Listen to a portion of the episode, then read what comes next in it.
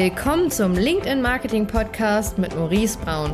In diesem Podcast bekommst du wertvolles Wissen über Lead-Generierung, Marketingstrategien, Brandaufbau und die neue Kundengewinnung für dein Unternehmen vermittelt. Viel Spaß dabei! Ja, hallo und herzlich willkommen. Äh, heute ganz spannendes Thema. Wir werden über das Thema Demand Generation sprechen und zwar spreche nicht ich heute darüber, sondern wir haben einen sehr tollen und spannenden Gast heute mit dabei, und zwar die Laura Rieger von Cognizant. Sie ist dort Senior Demand Generation Manager, jetzt schon seit anderthalb Jahren und hat auch so den Switch von Lead Generation zu Demand Generation mitgemacht. Und ja, Laura, freut mich, dass du heute da bist. Ja, hi. Vielen lieben Dank für die Einladung. Ich bin sehr gespannt. Wir haben ja das Thema Demand Generation, Lead Generation. Vielleicht stellst du dich einfach mal so kurz vor, bevor wir direkt einsteigen. Ähm, ja. Was wahrscheinlich auch den einen oder anderen interessiert, woher du kommst, was du gerade machst. Total gerne. Ähm, also ich äh, komme tatsächlich aus der Region, erstmal noch ganz kurz lokal, aus der Region Karlsruhe, ähm, arbeite da inzwischen komplett remote, eben für Cognism. Ich habe vorher auch mal im B2C-Marketing gearbeitet, hatte da so meine kleine Schleife, ähm, war bei einem Startup da noch dazwischen und bin jetzt eben seit den anderthalb Jahren bei Cognism und kümmere mich da eigentlich ja um alle Demand-Gen-Aktivitäten, kann man das glaube ich so schön äh, ja subsumieren, ähm, alles was eben anfällt an Webseite, Content, ähm, genau, wir sind dann kleineres Team von inzwischen jetzt drei Leuten im Dachmarketing, genau, und da kümmere ich mich um das Thema Demand Gen und habe auch, worüber wir auch ja schon ähm, ja so ein bisschen den Teaser hatten, auch tatsächlich diesen Switch direkt live miterlebt äh, vor knapp einem Jahr von Lead Gen zu Demand Gen. Das Thema Demand Gen ist ja immer so noch eine Definitionssache hier in Deutschland, beziehungsweise man weiß oft mhm. gar nicht, was das genau bedeutet. Was würdest du denn so mit deinen eigenen Worten sagen, was du unter Demand Generation verstehst? Ja, wirklich sehr schwierig mit der Definition immer. Ähm, also ich würde sagen, äh, Demand Gen bedeutet für mich an der Stelle einfach, ja, die, also natürlich, wie man so schön einfach übersetzt, die Nachfrage zu generieren und das eben auf unterschiedlichsten Kanälen ähm, Reichweite zu schaffen, eine Marke aufzubauen, so das klassische Thema Brand Awareness einfach zu schaffen. Ähm, genau, und das eben einfach ja so top of the funnel an der Stelle. Und von, du hattest jetzt schon gesagt, so kanalübergreifend, mehrere Kanäle. Was wären das für Kanäle zum Beispiel, wo das gut Ja, also natürlich klassisch, muss natürlich dabei sein, die Webseite. Immer so der Standard ähm, Anfang. Da natürlich geht es über Social Media. Also das sehen wir jetzt ja auch, dass immer mehr Kanäle auf dem B2B kommen, wie zum Beispiel auch TikTok, ähm, wenn es eben für die Zielgruppe passt. Also ich mache immer gerne die Anmerkung, wenn es für die Zielgruppe passt, weil man kann ja nicht alles immer pauschalisieren. Ähm, dann auch natürlich so Kanäle wie YouTube, die vielleicht auch super spannend sind, für andere vielleicht auch noch gerade je nachdem äh, IT, ähm, auch vielleicht Twitch, Reddit, ähm, so ganze Kanäle, die vielleicht auch dann so Richtung Dark Social gehen, also Community Building, aber auch ja die Klassiker mit Facebook, LinkedIn, Instagram ähm, oder natürlich auch Offline-Events ähm, oder E-Mail oder Newsletter. Also da so eigentlich das Ganze, ja, den schönen bunten Strauß, da wo es Sinn macht und äh, wie man es halt auch cool einbinden kann. Du, du hattest jetzt sogar im Zusammenhang mit Demand Gen Webseite erwähnt. Das fand ich jetzt ganz spannend. Wie, wie, was kann ich mir darunter vorstellen jetzt mit der Webseite? Was kann ich da machen? Ja, ich glaube, das ist so eins der heiß diskutiertesten Themen, so dieses Thema gated versus ungated Content. Ähm, an der Stelle einfach, also ich glaube, aus diesem Lead-Gen oder diese Lead-Gen, ja, der Hintergrund ist ja einfach, okay, dass wir immer was gaten, also ein Formular davor hängen und dann einfach die Leads einsammeln. So, wenn wir jetzt aber uns Demand schon anschauen und sagen, okay, wir wollen irgendwie Expertise, Reichweite, äh, Markenbewusstsein schaffen oder Markenbindung schaffen, dann bedeutet das für mich eben auch, dass ich auf der Webseite nicht alles gate. Es gibt natürlich Dinge, die machen schon Sinn, später zu gaten, einfach weil sie vielleicht sehr produktspezifisch sind, weil es Sinn macht, dass da vielleicht Sales dann auch schon dazu kommt ähm, weil die Leads dann einfach schon weiter sind in ihrer Journey. Aber das sollen sie eben bestimmen. Das möchte ich nicht aktiv jetzt pushen mit vielleicht einem ähm, ja, Blog oder mit einem White Paper, das zum Beispiel gegated ist. Also bei uns ist es so, dass wir jetzt aktuell kein einziges E-Book, kein einziges White Paper ähm, mehr gegated haben. Also die sind alle sozusagen in Blogposts übergeführt, da wo es Sinn macht oder wo es halt gut ging. Und ich glaube, das ist so das Thema, dass man auch so Webseite einfach ein bisschen neu denkt unter dem Aspekt Demand Gen und sich überlegt, okay, wo kann ich eigentlich Mehrwert so schon zur Verfügung stellen, wo er einfach ja auch schön anwendbar, relevant ist, sodass die Zielgruppe davon einfach schon Mehrwert hat. Also so dieses klassische, wir haben eine Fallstudie aus dem und dem Bereich, gib mal bitte deine E-Mail, damit du die dir die anschauen können kannst, ist nicht so das klassische Demand-Gen-Thema. Ja, also ich finde, das ist wirklich so dieses klassische Case Study Thema. Also man kann Case Studies und ich muss jetzt leider sagen, man kann Case Studies auch cool machen. Es muss nicht immer ähm, ein PDF sein, weil ganz ehrlich, wie oft, also PDFs sind ja auch das beste Beispiel, wir können es ja nicht tracken. Also wie lange hat sich jetzt jemand ein PDF angeschaut? Ich meine, das ist ja auch so was, sich im Demand die Sachen anzuschauen, was haben die für einen Impact, wie ist das Engagement, also resoniert es irgendwie mit der Zielgruppe? Und ich kann natürlich sehen, zum Beispiel bei einer Case Study, wenn ich die als Video mache, also wir machen zum Beispiel auch Video-Case Studies mit unseren Kunden oder eben dann als Blogartikel, kann ich sehen, okay, wo war vielleicht die Absprungrate, wo sind die weiter in dem Funnel einfach gegangen, sind auf andere Seiten, wie lange waren sie auf der Seite und das sind natürlich Sachen, die sehe ich nicht und das sind ja vielleicht Leute, die interessieren sich vielleicht nur für ein Unternehmen also dann kommen wir zu dem Thema Leadqualität. Ja, genau. Wir hatten auch ganz, ganz früher mal auch diese ähm, Case Studies gegated und da war aber auch von der Qualität das dann nie so, dass es sich mhm. gelohnt hatte. Dann sind wir schon intuitiv drüber rübergegangen, das mit Video und alles auszuschmücken. Und seitdem, das ist dann so dieses Thema mit Attribution oder mhm. Selbstattribution, da können wir vielleicht auch noch drauf eingehen reportet uns halt Sales, dass die dann sagen, ja, die haben die und die Case Study komplett durchgelesen und sich zweimal angeschaut und deswegen haben sie sich dann gemeldet und wollen das auch dann genau so, wie die das haben. Ja, das, das ist ein Träumchen. Wenn man das natürlich hört, ähm, ist es bei euch auch so, dass ihr da irgendwie ähm, in einem Formular oder so das abfragt? Also ja, die Attribution. Genau, wir fragen es im Formular ab und wir sind bei den Sales-Mitarbeitern auch immer hinterher, dass die sagen, frag doch nochmal, wie war die Reise? Haben wir ein Feld, also wir nutzen HubSpot, haben wir ein Feld und dann schreiben die rein, wie die Reise war. Weil es natürlich auch immer sehr interessant ist, wenn jemand sagt, ich habe genau das Video gesehen. Nicht immer so linear, aber es ist natürlich guter Impuls. Ja, total.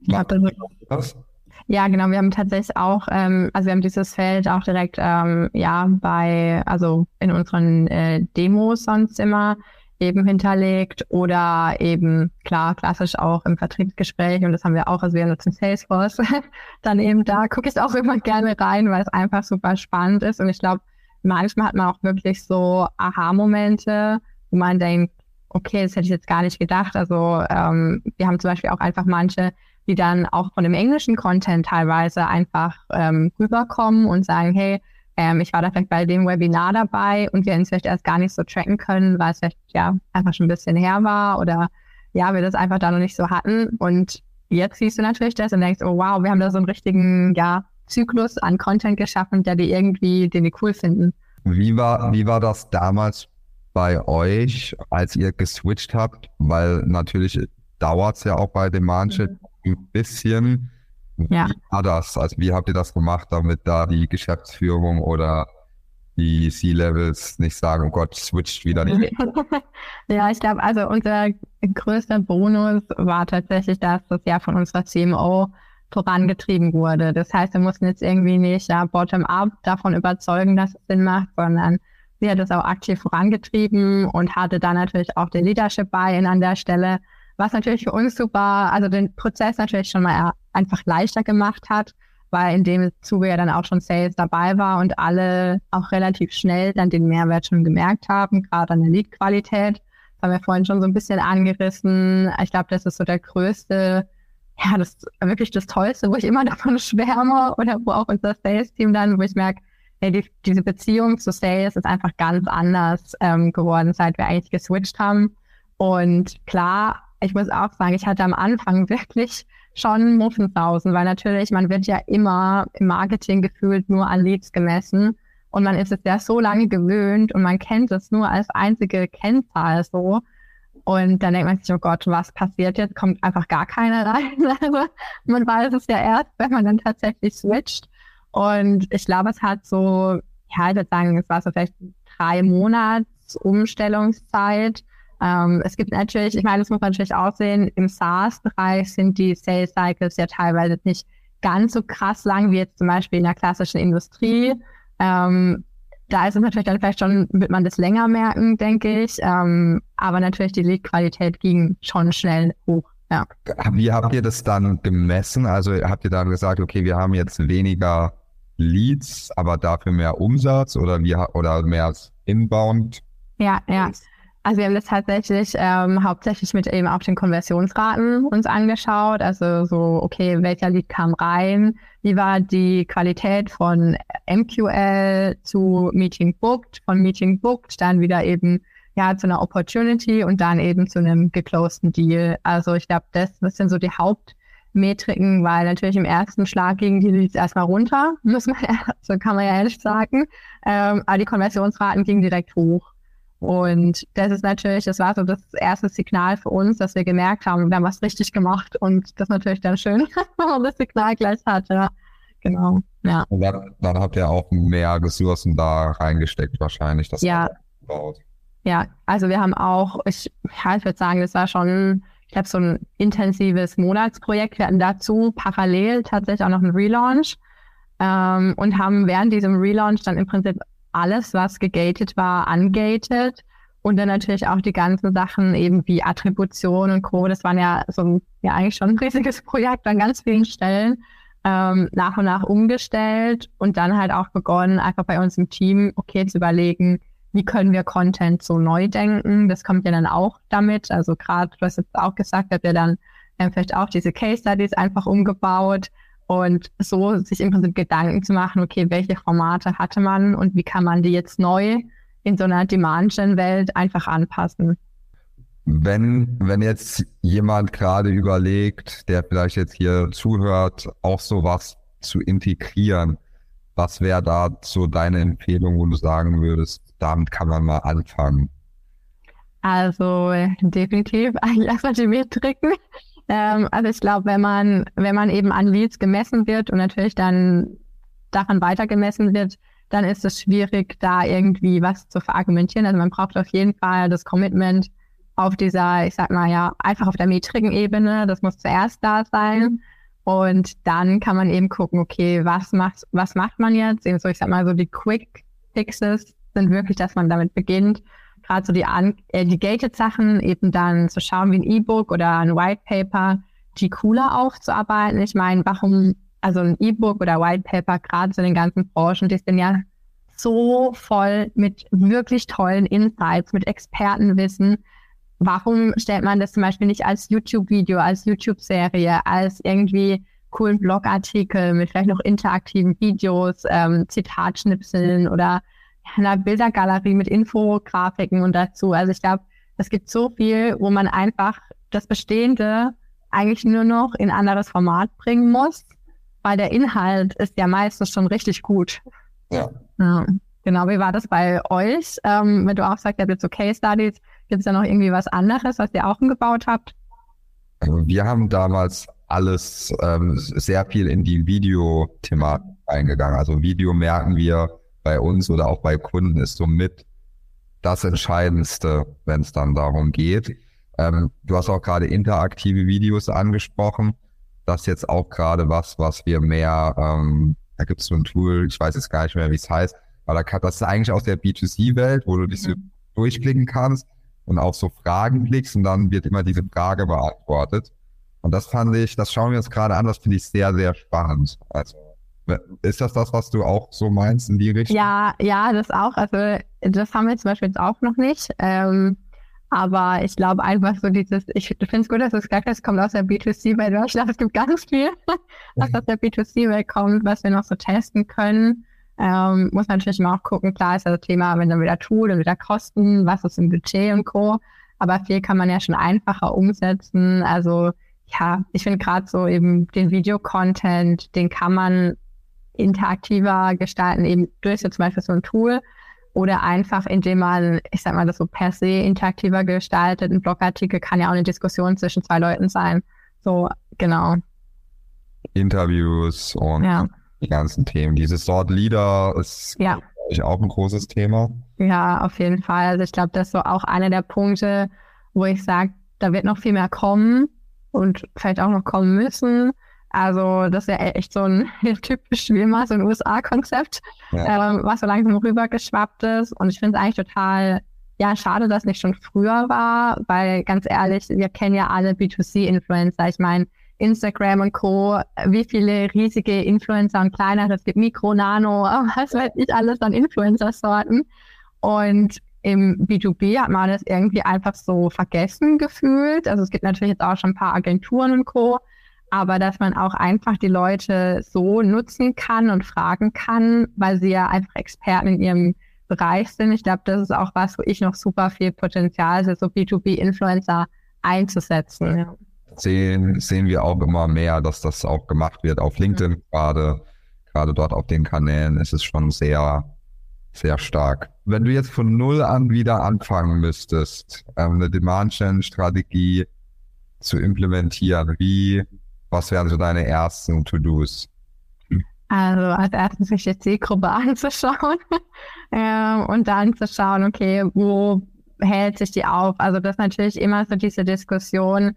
Ähm, ich glaube, vor ein paar Jahren und aktuell macht man das manchmal leider immer noch, dass man das so trennt gedanklich und sagt, ja, der B2B-Buyer, der ist ja nicht auf Facebook unterwegs. Ja, doch, der ist genauso auf Facebook unterwegs, ähm, wie er auch auf LinkedIn vielleicht unterwegs ist oder wie er vielleicht die Tagesschau guckt. Also ich glaube so, dass diese Kanä Kanalgrenzen immer mehr brechen, eben auch gerade so im B2B, weil wir überall so viele Kanäle haben und man nicht mehr sagen kann, auf TikTok ist nur Gen Z. Das wird einfach, also überall, wenn wir mehr Zulauf haben und es wird eine buntere Gruppe, Zielgruppe auf den Kanälen sein. Und ich glaube, deswegen ist es so, dass man sich wirklich immer genau angucken muss und nicht von vornherein zum Beispiel Kanäle ausschließt. Das finde ich einfach ja, schade. Ich glaube, das muss man sich angucken, ob das auch geht. Weil natürlich hat man dann auch Chancen, einfach eine Nische zu besetzen, wenn vielleicht Wettbewerber noch nicht aktiv auf einem Kanal sind und das dann einfach für sich zu nutzen, gerade vielleicht auch für Firmen, die ja vielleicht auch gerade, also so vielleicht eher Richtung, was ich Handwerk, vielleicht da auch sonst Leute einfach akquirieren können oder eben ja Talente suchen können. Also ich glaube, das sind zum Beispiel auch noch so Sachen, unabhängig jetzt von Umsatz steigern oder Co., sondern auch ja zur Mitarbeitergewinnung. Ja, auf das auf jeden Fall. Also das, das merken wir auch viel auf den Kanälen. Also für uns ist zum Beispiel TikTok, macht ihr TikTok eigentlich? Ja, wir haben tatsächlich TikTok auch, ja. ja. Okay. Spannend, ja. ja. Das sieht man im B2B ja noch sehr wenig. Wir haben es auch mal so ein bisschen für uns probiert. Für das Recruiting hat es für uns gut funktioniert. Für die Kundenakquise noch nicht so gut wie LinkedIn. Aber ne, ich sehe es auch so wie du. Man weiß nicht, wie es jetzt in den nächsten zwei, drei Jahren ist. Die Kanäle entwickeln sich weiter. Auf LinkedIn war es auch noch so vor zwei, drei Jahren, dass man nur Business-Content gepostet hat und jetzt sind halt auch schon viele persönliche Sachen. Also das mit diesem, die Kanäle verschwimmen, fand ich ganz, ganz interessant. Glaube ich auch, dass das immer mehr so in diese Richtung geht. Du hast einen Touchpoint auf YouTube, mal einen Podcast, dann hast du mal was auf LinkedIn gesehen, vielleicht einen Post von irgendjemand von dem Unternehmen und dann nochmal eine Ad und dann geht man halt mhm. drauf und sagt, jetzt bin ich bereit. Ja. Und, ja. Ich glaube, das ist auch so das Thema. Also, du hast schon gesagt, mit diesen Touchpoints. Also, einerseits, es wird ja immer mehr Touchpoints geben. Also, die wachsen ja, sagen ja alle Statistiken, es wird immer mehr.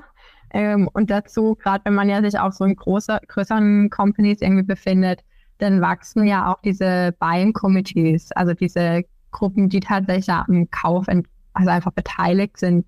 Und wenn man da natürlich unterschiedliche Personas hat, dann kann es natürlich die, ähm, ja, die, kann vielleicht die Social Media Praktikantin sein, die User ist, kann der Head of Marketing sein und es kann aber auch auf einmal der CFO sein, der vielleicht auch dran beteiligt ist und sagt, oh nee, ich sehe kein ROI, das geht nicht. Ähm, und deswegen, ich meine, alle muss man ja auch irgendwo ein bisschen abholen und für, also guten Content zur Verfügung stellen, der für die relevant ist. nutzt, nutzt ihr auch ähm, den, wie, wie macht ihr es in den, Ad, in den Ads jetzt, wenn ihr auch Ads schaltet? Nutzt ihr dann den Content, der vorher gut funktioniert hat oder wie geht ihr da? Also ich würde sagen so Hälfte, Hälfte. Ähm, also wir machen immer so, dass wir also neuen Content schon launchen, also wirklich brandneuen Content, sage ich mal. Also eigentlich immer auch so, dass ein Blogartikel plus minus die Woche zum Beispiel rauskommt und den pushen wir dann eben, wenn wir schon denken, das könnte jetzt ein relevantes Thema sein, pushen wir dann über LinkedIn-Ads. Und dann ist es schon so, dass wir eigentlich immer so monatlich auf jeden Fall draufschauen, okay, was waren die Themen, die gut gingen. Ähm, da ist es so, dass wir dann auch, also viel zum Beispiel einfach merken, bei uns ist zum Beispiel Telefonakquise eines der heißesten Themen. Da gibt es natürlich dann auch Sachen, wo wir sagen, okay, wir möchten ja zum Beispiel auch, dann möchtest ja auch eher die, das Leadership das Management ansprechen, was ja vielleicht noch Themen da. Also da gibt es bei uns dann auch noch so, wo wir merken, okay, da fehlt uns vielleicht noch Content, da müssen wir noch dran arbeiten. Dann guckt man halt in die Performance oder in die, äh, demografischen Daten, schaut es an, erreicht es eigentlich die Leute, die ich erreichen möchte ähm, und kann es dann ausspielen. so. Aber ja, ich denke schon, dass so vielleicht 50-50 ist. Also wir machen schon mal diese Double Down on what works, wie man so schön im Englischen sagt. Ähm, aber natürlich auch Neues testen. Ja, wie ist es bei euch? Wir, wir gehen tatsächlich oft hin und nehmen lange Videos auf und schneiden daraus verschiedene kurze Inhalte. Die bewerben wir dann zum Beispiel auf LinkedIn. Und dann haben wir meistens mit einem Video irgendwie zwischen fünf und sechs Snippets, manchmal auch mehr. Und dann schauen wir uns diese diese Watchrates an. Also wir messen das mehr nach den, wie interessant finden die Zielgruppe die Videos, wie viel klicken danach auch und wie ist die Verweildauer dann auf den Seiten oder wenn ein, Blog, ein spannender Case oder ein Blogartikel, dann sprechen wir über den Blogartikel und sagen, wenn du noch mehr erfahren willst, kannst du auch noch mehr lesen. Und dann schauen wir uns diese Verweildauer an auf den Seiten und die Watchrate von den Videos. Das sind für uns ganz relevante Kennzahlen. Ja, das ist cool. Ich glaube, bei Videos, was ich auch ähm, sonst also super spannend finde, was mich auch einfach persönlich interessieren würde. ähm, was ist bei euch so die perfekte Länge? Das ist auch so ein richtiger Diskussionspunkt. Ja, das ist, das werden wir immer gefragt tatsächlich. Also 30 bis 90 Sekunden sind so in der Regel, wenn man es pauschalisieren will, die besten. Wir hatten aber auch mal ein Video, das ging 5 Minuten 13.